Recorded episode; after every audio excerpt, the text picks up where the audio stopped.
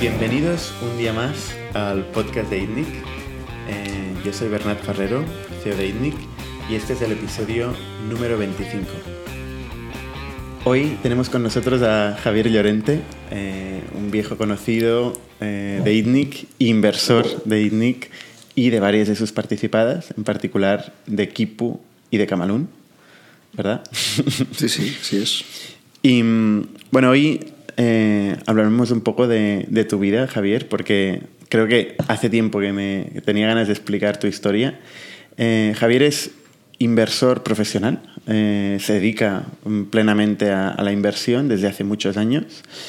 Eh, hablando con el Fondo Europeo de Inversiones, mmm, me hablaban de ti como el inversor más activo, eh, inversor individual más activo de España. Con lo cual, realmente esto no, no, lo puede decir mucha gente y eh, con una cartera de participadas de más de 40, eh, si no me equivoco, con un valor combinado que no podemos decir, pero probablemente decenas de millones de euros. ya me gustaría, pero no. creo que no es el caso. Yo creo que sí, pero bueno. Entonces, si te parece, podemos, puedes contarnos un poco cómo pasa una persona que tiene un origen más humilde, que no, no, no tiene un patrimonio eh, en los inicios, ¿Cómo empezaste? O sea, ¿Cómo empezaste a trabajar? ¿Cómo empezaste a, a, conseguir los primeros ahorros que te permitieron plantearte invertir?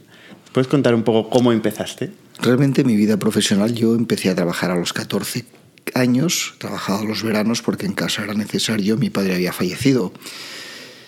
Y a los 16 entré en el banco. Recuerdo que era el banco de Vizcaya, no estaba ni fusionado. Estuve durante 13 años en el banco, pero era un trabajo que no me gustaba Tú estudiaste psicología, si no me equivoco.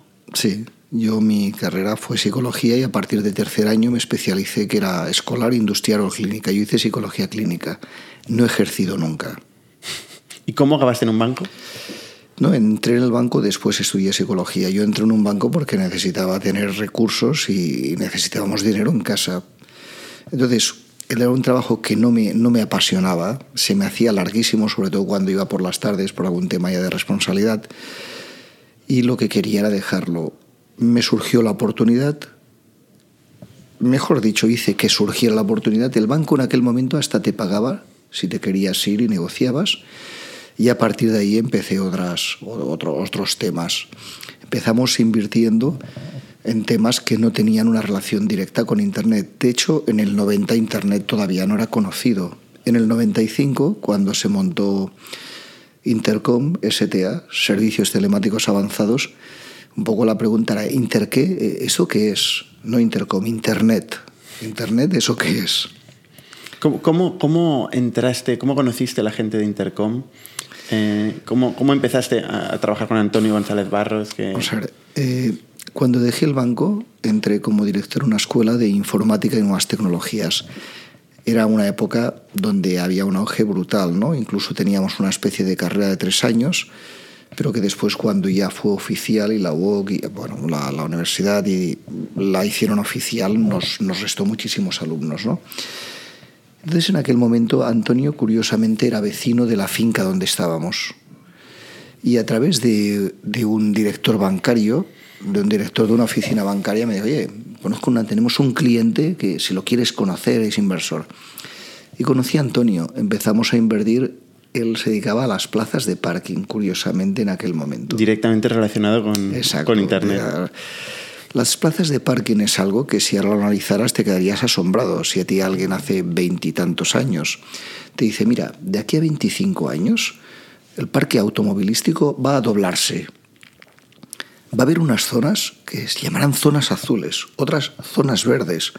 Bueno, tú hubieras invertido como lo con plazas. Pues la plaza tiene el mismo precio que hace 25 años.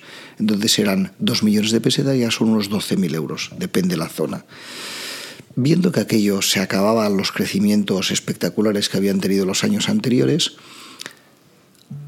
Antonio González, y este fue el ideólogo, puso un anuncio. Oye, buscamos a alguien que un grupo de inversores, buscamos a alguien que aporte talento e ideas sobre todo novedosas. Ya apareció un chico que había estado en Estados Unidos, tales, era Axel Serena. Y nos habló de Internet.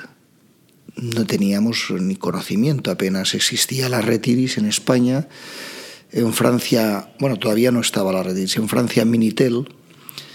Pero hicimos unas pruebas, un profesor tecnológicamente avanzado, ostras, y con un ordenador en un aula y otro en otra, pues correo electrónico nos pareció tan espectacular que en mayo del 95 se creó Intercom como un proveedor de Internet inicialmente. Ostras.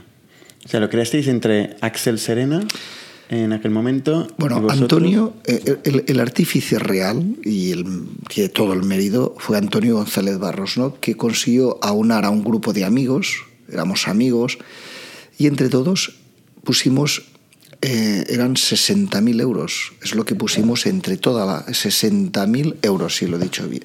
Bueno, en euros. Eran 10 millones de pesetas, disculpa. ¿eh? No eran 10 millones de pesetas, 6.000 euros es un millón. Bueno, pues sí. ¿Vale? Entonces 60.000 euros y esto éramos pues 30 y picos personas reunidos en el notario y creamos Intercom STA con esta ilusión de decir, oye, esto es el futuro, realmente es espectacular poderse comunicar así. Todavía no existía la web como tal y los equipos que había no aguantaban una web de hoy en día. Esto fue evolucionando. Primero se creó año 95, mayo, Intercom, Servicios Telemáticos Avanzados. Antonio se dedicó en cuerpo alma, Axel evidentemente que también tenía estos conocimientos y se formó un equipo que era gente pues muy friki, ¿no? Gente que estaba en BBS, que estaban los tíos apasionados y, nos fuimos a Sardañola, San Francés número 4, era la calle. Y no era el parque tecnológico. ¿Y qué pasó con este proyecto? ¿Cómo creció? Eh, tuvimos bastantes dificultades, pero yo aquí te diría, también es una cuestión a veces de, de tener un poquito de suerte, ¿no? Cable and Wireless en el año 2000 nos compró. Antes de la crisis del Antes de las crisis. La crisis vino en marzo-abril del 2000. Esta gente compró 10 proveedores de Internet en toda Europa y nosotros también nos hubiera gustado que nos compraran una cosa que se llama Intershare, después era Softonic, y la otra era noticias.com, esta no acabó bien del todo, y la otra que también les queríamos vender, pero que no quisieron comprar, estaban centrados en el proveedor de Internet, se llama Clasificados Online, Infojobs. Que esto al final era una mesa con los primos de, de Antonio, o el hermano de Antonio. Eh, Infojobs era, Feliu, que está por aquí. Era, era, era eh, eh, perdón, Nacho González Barros mm. eh, tenía dificultades para captar gente, ¿no? Y no encontrábamos técnicos, gente que conociera una tecnología tan que estaba empezando, ¿no? Y él dijo, oye, pues lo voy a... Mira, pues esta gente, pues esta gente que siga esto, están conectados, tienen ahí, pues voy a crear un... Y creo esto de clasificados online, que era InfoYos, ¿no? Entonces, ¿Esto lo, lo, queríais vender a Cable and Wireless? Cuando, sí. cuando Cable and Wireless Queríamos venderlo y, todo. Y quiso, quiso comprar. Ellos no quisieron Intercom, comprar esto. Ellos no quisieron. No, ellos creían que el negocio estaba. Después acabaron cerrando y el gran éxito fueron estas otras compañías. No, no, está claro. Cuando ellos anunciaron la venta en la venta lo anunciaron los medios, bueno, entonces eran más analógicos, ¿no? En los medios financieros, bueno, pegó una subida espectacular en bolsa. Es que todo lo que hablara de estas tecnologías subía en bolsa, ¿no? Y, pero después una de las cosas que ocurrió es que ya no se cobraba, te daba acceso, pues todo el mundo te daba ya correo electrónico gratis. Empezó Telefónica, Redes TV, Arrakis. Uh -huh. Bueno, pues no les fue bien. Eh, ¿Se puede saber más o menos qué, orden de magnitud la, la, venta de Intercom? Sí, esto es público. En, en, el año 2000, fue el 3 de enero, era un lunes, recuerdo perfectamente, y se vendió por 2.000 millones pesetas. Claro, ahora dirías 12 millones de euros. Ostras, pero 2.000 millones de pesetas en la época era realmente dinero. Ellos no creían, no se creían que ganábamos dinero, estábamos ganando dinero. Era difícil, pero ganábamos dinero, teníamos un buen ancho de banda y la gente que realmente lo necesitaba pues era capaz de pagar. Al principio de todo recuerdo darles ya no un floppy, aquellos discos de 5 y cuarto, sino uno de tres y medio para que se lo instalaran con un manual de instrucciones. O sea, era, tenían un modem de aquellos a 900 baudios, o en fin, era otro, otro mundo, ¿no? Entonces, ¿os quedáis con estas webs de clasificados, de, de clasificados de software, ¿no? Softonic, etcétera, que, eran, que había poca gente detrás, que era anecdótico en aquel momento. ¿Os quedasteis vosotros con, con, aquello? Entonces, ¿qué ocurrió? Por ejemplo, el caso de InfoJobs es, es paradigmático, ¿no? Porque tú dónde dejas tu currículum, lo dejas donde hay más ofertas. Esto, si lo miras bien, en el mundo de la empresa no existía. O sea, que alguien te dé la pirita de hierro gratis y que tú la transformes, fundas esa pirita de hierro y digas, ¿qué quieres? Vigas, varilla, eh, yo te hago lo que me pidas, ¿no?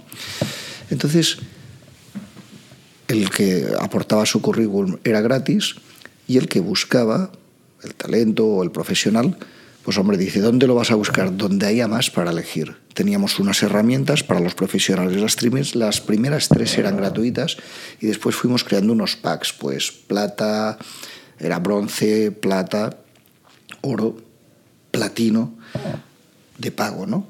Y entonces, bueno, es realmente como lo monetizábamos. Llega un momento que la recurrencia y sobre todo, o sea, que, tienes tal masa crítica que es difícil que te ataquen. De hecho, llegó Monster, recuerdo que gastó un dineral, eran líderes en el mercado americano, gastaron pues unos 500 millones de pesetas de la época, eran como unos 3 millones de euros, ¿no? Y no pudieron hacer nada, consiguieron un poquito de calidad, sobre todo en perfiles altos, pero InfoJob siguió creciendo y acaparando cada vez más liderazgo. Se convirtió en un monopolio absoluto de la, del clasificado de empleo en España. Era imposible competir contra InfoJob de ninguna manera. ¿no? Es que la gente, algunos ya no utilizaban todavía los buscadores, pues mira, no existía Google. ¿Entiendes? Y la gente escribía InfoJobs o sea, ya sabía ¿no? el nombre que lo cual tenía era meritorio en España. El gran éxito que tuvo en aquel momento eh, Grupo Intercom, o el nuevo Grupo Intercom después de la venta del Intercom ISP, fue eh, conseguir que estos clasificados que empezaron en un momento muy temprano de Internet, digamos en España, se convirtieran cada uno en líder de un vertical, de una categoría. ¿eh? Softonic era el líder uh, uh. de, de, la categoría de software. InfoJobs era el líder de la categoría de, empleo. No, había, había más, ¿no? Había... El otro, bueno, después surgieron otros. Cuando, cuando esto fue después. Sí, esto fue posterior. Los que existían, pero ni siquiera estando constituidos, porque estaban incubándose, por decirlo de algún modo, y que luego ya se constituyeron, se replicó el accionariado, pues si alguien tenía un 3%, pues tuvo un 3% de las nuevas compañías. ¿no? Eran noticias.com, Infojobs y, e Intershares Softonic. Era, yo creo que ahí también es difícil a veces acertar con el tiempo. Tú puedes tener algo muy bueno y que la gente no sea capaz de verlo. Tú hubieras montado un tema de red social en aquel momento y no hubieras tenido éxito porque los internautas no eran los que hay ahora, ni la gente entendía bien el concepto. De hecho, yo recuerdo algún negocio que se adelantó un poquito a su tiempo y fracasó.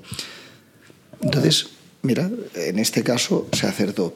¿Qué ha pasado con el tiempo? Pues que, ostras, es un mundo muy rápido, los avances tecnológicos son continuos, hay que tener mucha flexibilidad y la mortalidad ahora mismo yo te diría que de cada 10 inversiones, 7 u 8 suelen cerrarse. Es curioso, ¿no? Es más difícil. ¿no? Antes era más sencillo porque estabas en los inicios. Es un poco pues la conquista de América. Oye, pues llegan allí los colonos y se van de llegan a Nueva York y se van al oeste. Bueno, pues llegas allí, unos palitos, pongo el ganado, lo protejo con el Winchester y mira, tengo aquí una tierra. Ahora pues ya es muy complicado, ¿no? Entonces eran unos momentos donde el mercado era virgen era fácil, más fácil que ahora. Entonces, parte de los ingresos que habéis conseguido eh, con la venta de, Grupo Intercom, eh, ISP, los destinasteis a invertir en estos nuevos negocios cuando visteis que iban creciendo, ¿no? Entonces, a partir de ahí, y estos aprendizajes que vas haciendo en tu vida, ¿no? Después de vender Intercom, STA, Servicios Telemáticos Avanzados, nos permitieron mantener un nombre y era Grupo Intercom y ahí se creó una sociedad de capital riesgo. Grupo Intercom invirtió en nuevos negocios. Algunos tuvieron éxito y otros no fueron nada bien. Y entre otras de las cosas que vas aprendiendo es, hay modelos que tienen un momento de éxito, pero el tiempo pasa y no lo tienen. Replicar en el 2008-2009 modelos de clasificados no era fácil, pero también era muy difícil ver la importancia del móvil. En aquel momento no se veía o entrar en o de las redes, por ejemplo, o Internet 2.0. Cuando ha pasado es muy fácil juzgarlo, pero es difícil verlo, si no todo el mundo sería aquí. ¿Entiendes? Sí, sí, está claro. Entonces, pero antes, antes de avanzar en los años eh, posteriores, Infojobs, por ejemplo, eh, fue un caso de éxito en España muy grande porque eh, consiguió crear un monopolio y además vendió Sí, el, caso de Infojobs, de verdad, es... Mira, yo siempre cuento a los amigos una anécdota. Mira, oye, eh, lo que nos costó 100 euros la participación se vendió, y digo la cifra exacta, que me la sé de memoria, 3.124,08, que te lo había dicho alguna vez. Y entonces, es, eh, digo, bueno, pero es una rentabilidad de 3.000 y pico por ciento. Digo, bueno, en realidad tiene un pequeño truco. bueno, pero ¿cuál es? Bueno, ¿en cuánto tiempo? Hombre, pues mira, 99, 2009. 10 años. La última venta, 10 años de vana. No es lo mismo, digo ya, pero es un TIR de un 280, un TIR acumulado en 10 años, más o menos, quizá un poquito menos. No, el truco no era este. El truco es que en el 99 las 100 eran pesetas y en el 2009 los 3.124,08 eran euros. Este, esta fue la buena rentabilidad realmente fue espectacular. Mm, es difícil repetirlo. ¿Ese sería tu mayor... Eh, ¿En porcentaje o en, en, global? Ambos. ¿En, o sea, en, absoluto o en...? aquí hay varias cosas. En absoluto te diría que quizá haya habido algunos que tienen... Vamos a ver una cosa, en porcentaje él y Softonic también estuvieron equilibrados. Softonic cuando se vendió en el 2013 un 30% a Partners Group, se vendió a valor 275 millones más la caja. Esto era mucho dinero y también había sido en pesetas. ¿Vale? Pero bueno, Softonic pues quizá unas prácticas bastante agresivas, con la Toolbars todo esto se ha ido corrigiendo y ahora, bueno, pues Softonic está en otra dinámica, ¿no? Ha corregido cosas que en su momento pues tenían sentido y después dejaron de tenerlo, ¿no? Y, pero te diría que hay algunas otras. El éxito, si lo digo en una cosa, eh, es decir, vamos a ver, me, explico. Si yo he invertido 100.000 euros en, en un proyecto y lo vendo por un millón, pues mira, he multiplicado por 10 pero yo puedo haber invertido un millón en un proyecto y venderlo por un millón doscientas. Sí, globalmente es más dinero, pero solo multiplicado por 0,2, ¿no? Un 20%. Entonces, te diría que de las nuevas, algún caso, por ejemplo, muy interesante como bodas.net, quizá el volumen ha sido mayor. Otra cosa es la rentabilidad, porque ya entré a otros precios. En términos relativos, sí. O sea, el volumen, quiere decir, el volumen, la lo que has cobrado ha sido mayor, pero la plusvalía fue menor. Vale. Para que entras a otros precios, lo que recibes. La plusvalía máxima yo creo que estaría en Infojobs. Plusvalía. ¿Cuáles serían los casos más de, más éxito que has tenido? Que recuerdes, Infojobs, Softonic, Bodas.net es un, es un caso donde además... Bodas.net estoy encantado, es una gente muy profesional, nos fusionamos con WeddingWire ahora y lo que aspiramos es a ser líderes mundiales. Creo que estamos en el camino de conseguirlo, ¿eh? no me cabe la menor duda. Frances Valdric, Panchi para los amigos, Nina Pérez, mm, Grego como CTO, bueno, es un equipo muy bueno. Estoy muy contento. En Bodas.net además llegaste a tener una participación relevante. Sí, ahí era una apuesta muy personal, primero por el equipo, somos amigos, Segundo, mira, yo recuerdo en esto, por ejemplo, cuando empecé a invertir en bodas, un poco, pero Javier, tío, pero, pero ¿cómo inviertes ahí si está Vodaclix y tal? Vodaclick era líder.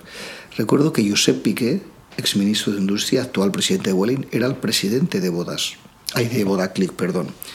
Pero Vodaclick tenía un pequeño problema, creíamos nosotros, en su modelo, y es que solo estaban los que pagaban. Hombre, si yo soy el novio o la novia, lo que quiero es que esté todo el mundo, no los que te paguen a ti. Y Bodas cambió ese modelo y estaba todo el mundo gratis. Evidentemente, ¿cómo te monetizas? Si te quieres destacar, pues nos pagas. Una boda media en España son unos 20.000 euros. El 70% es el restaurante.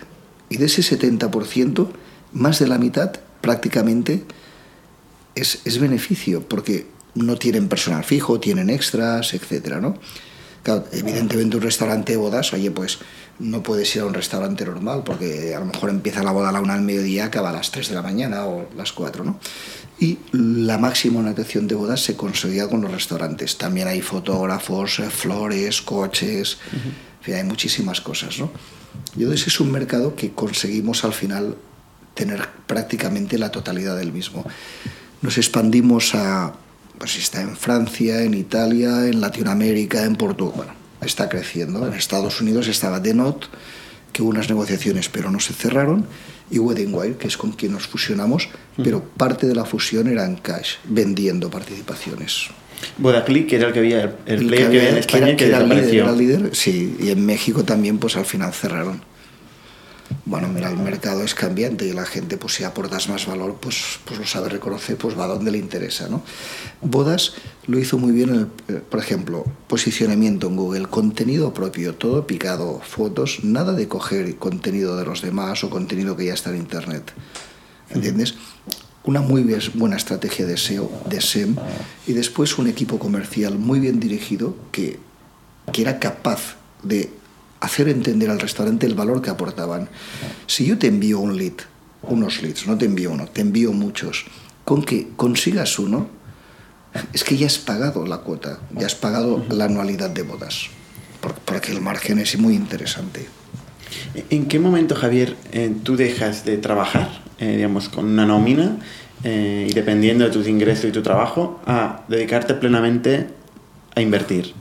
Mira, yo eh, esto diríamos que fue, vamos a ver, yo en el 2008 nunca me gustó trabajar con mis amigos, ¿no? Pero en el 2008 empecé a trabajar con Grupo Intercom, ya teníamos unas nuevas oficinas en San Cugat.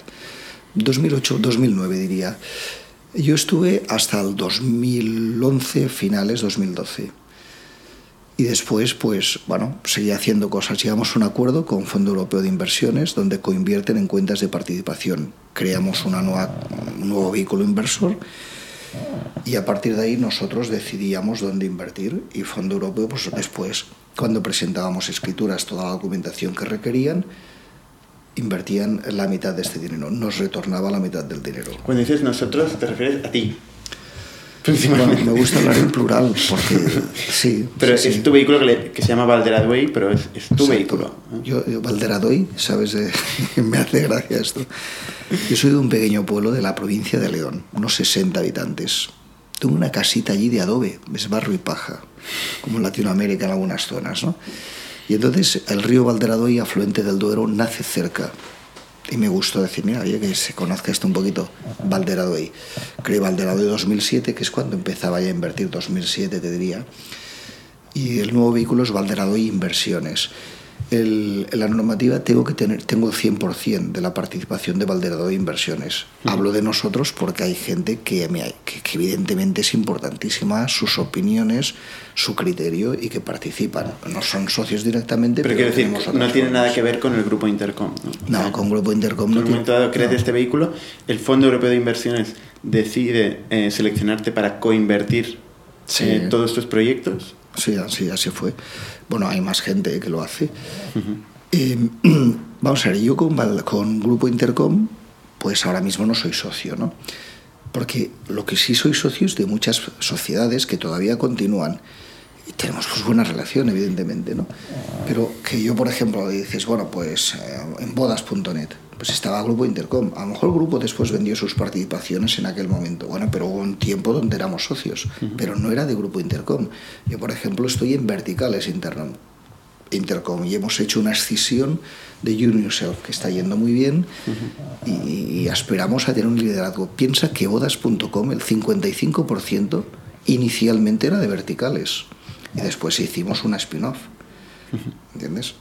Bueno, pues en, estas sociedades, por ejemplo, pues ahora eh, creo en verticales, por ejemplo, Grupo Intercom es socio. está conmigo también en el consejo, o en E-Magister, o pues no sé, pues en Solostocks, en Espacio Deco, en, hay muchas, ¿no? Algunas van muy bien y otras, pues no. Esto, siempre ocurre, ¿no? Em, cuando las que han ido mal, ¿cómo, cómo lo vives? ¿Qué, ¿Qué haces cuando...? Mira, yo soy de los que creo, después de haber tenido experiencias, que a veces esperar a cerrarlos es un error. Hemos esperado tiempo, hemos ido perdiendo recursos que no has podido destinar a otras y al final no han salido. Entonces tienes que asumir la pérdida y darlo por supuesto, por supuesto, o sea, forma parte del juego. Entonces, mira, oye, el otro día comía con, con Luis, ¿no? Luis, Luis Martín Caviedes. Para mí Luis, o sea, es un referente, sinceramente, ¿no? Que es una persona con muchas capacidades. Bueno, pues, claro, le decía, ostras, Luis, vaya año llevas tú ahí, bla, bla, caras. Y mira, Javier, salen 10 o 12, pero estamos en más de 100 Claro, las otras nadie habla, de, las, de los cierres no se suele hablar, se habla de los éxitos, pero evidentemente es muy duro. ¿Yo qué hago? Bueno, pues mira, lo uso para hacer minusvalías, como todo el mundo, ¿no? Al menos pagar menos de Hacienda. En realidad, si hay compensas plusvalías con minusvalías. Si ese como persona física has perdido solo 77%. Pero pierdes, evidentemente. Lo que me gustaría es no tener minusvalías, pero pero, eh, pero ocurren.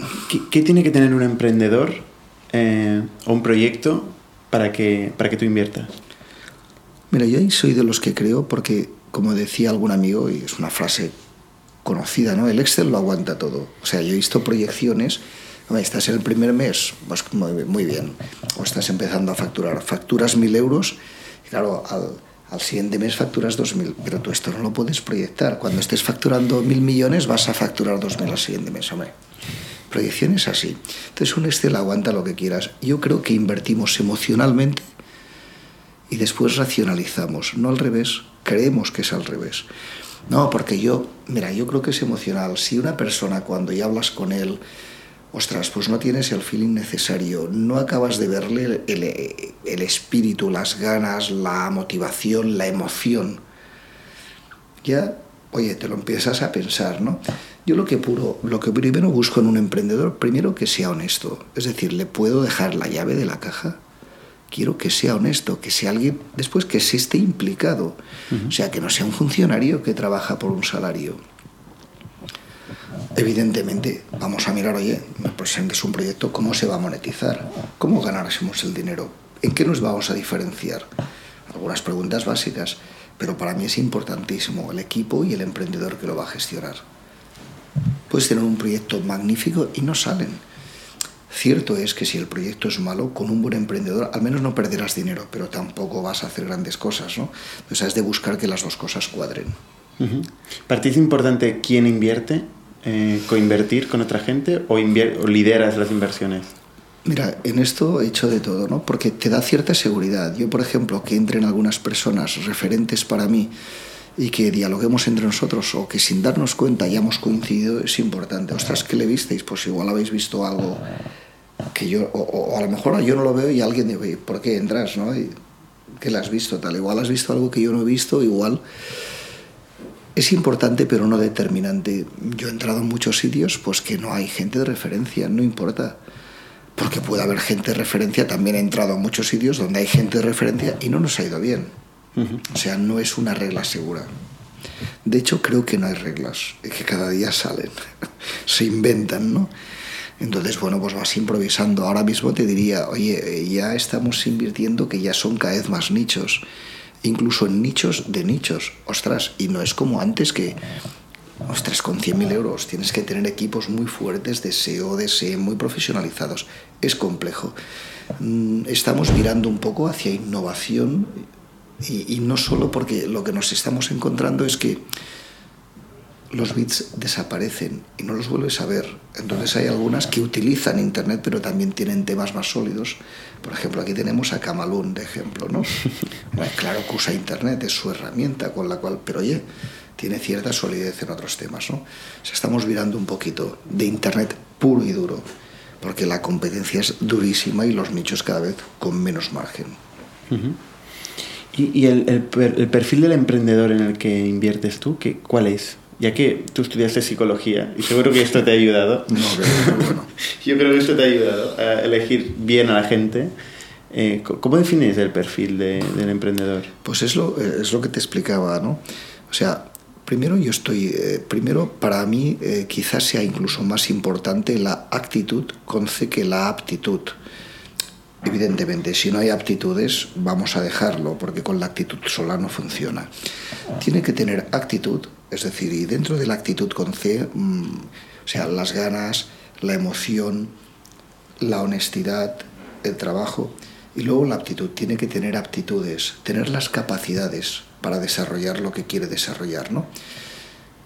Nos confundimos muchas veces, pero incluso sin confundirte, a veces no salen los proyectos, porque si tú haces un TAFO, mira, tú puedes controlar las debilidades que tengas y te pueden decir, oye, y mejorar tus debilidades, pero las amenazas son externas y a veces pueden ser tan fuertes que te pueden destrozar. ¿Sabes? O sea, tú imagínate que en el momento que se monta InfoJobs aparece LinkedIn, pues determinados perfiles no hubiéramos podido trabajar con ello, ¿no? ni hacer nada. Es complejo.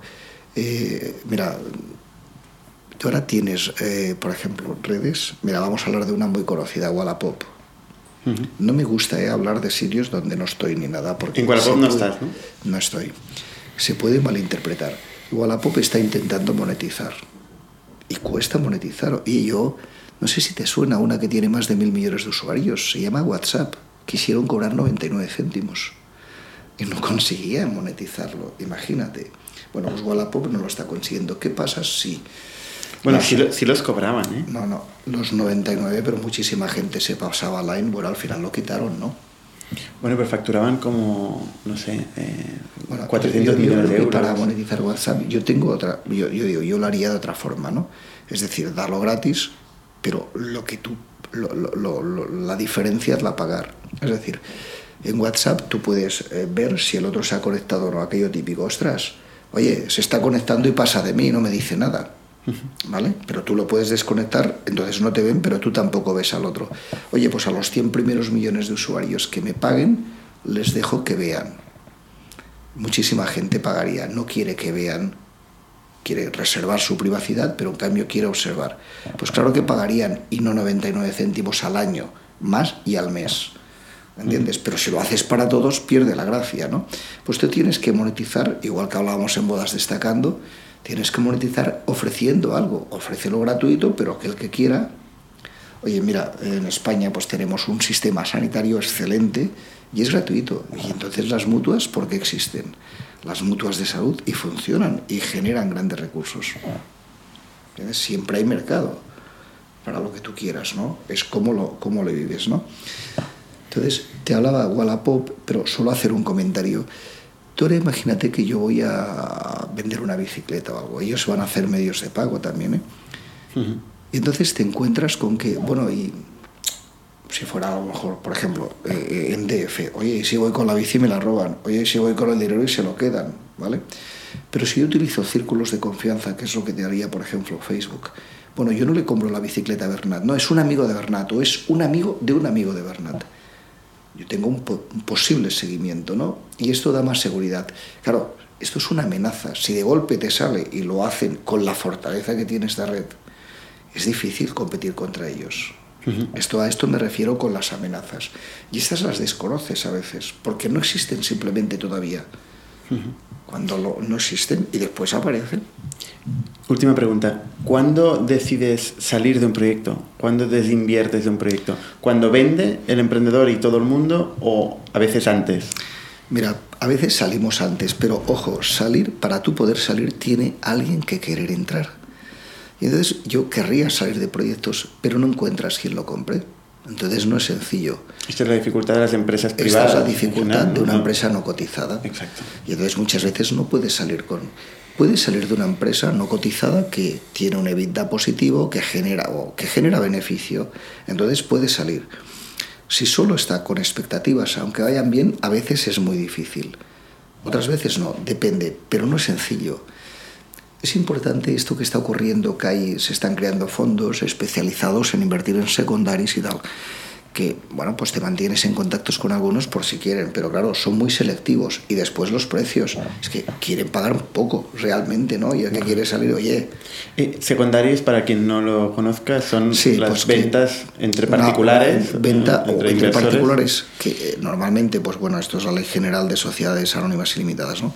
Hay un derecho de adquisición preferente, pero yo puedo vender a un tercero. Si los socios no lo ejercen, puedo vender. Pero ¿quién lo compra? Pues puede ser alguien que entra ya un secundario es cuando ya la empresa normalmente está en beneficio, está consolidada, tiene otro precio, pero el que entra tiene menos margen de, beneficio a futuro, pero mucha más seguridad. Yo creo que hay que observar un equilibrio. Entonces yo me encuentro gente que solo invierte en semilla, en seed capital, en, los inicios, que si sale bien la revalorización es muy importante. Entonces nosotros, eh, yo no solo quiero invertir en inicios, a veces quiero también invertir en otros más avanzados pero más caro, y hacer mix entre seguridad y rentabilidad. Es complicado hacer siempre, cuando más diversificado y tal. Y desde luego un consejo, oye, invertir en una o en dos es mejor que no lo hagas. O tienes una cartera importante porque tienes muchísimos riesgos. Si solo inviertes en una, si sale bien, estupendo, pero recuerda el porcentaje, 70-80, que cierran para ti no solo es importante diversificar entre compañías, sino también diversificar entre fases, digamos, dentro de lo hacemos así, porque no solo no queremos especializarnos, porque el riesgo es mucho mayor cuando empiezas. De acuerdo que si sale bien, pero es que también he visto muchas que no salen bien. Claro, si alguien me lo garantizara, diría, bueno, evidentemente invierto aquí. Ya me gustaría saber cuál es el secreto. Javier, muchas gracias por tu testimonio. Es un placer tenerte por aquí siempre, pero, pero tenerte también en el podcast y eh, muchas gracias por participar. Gracias.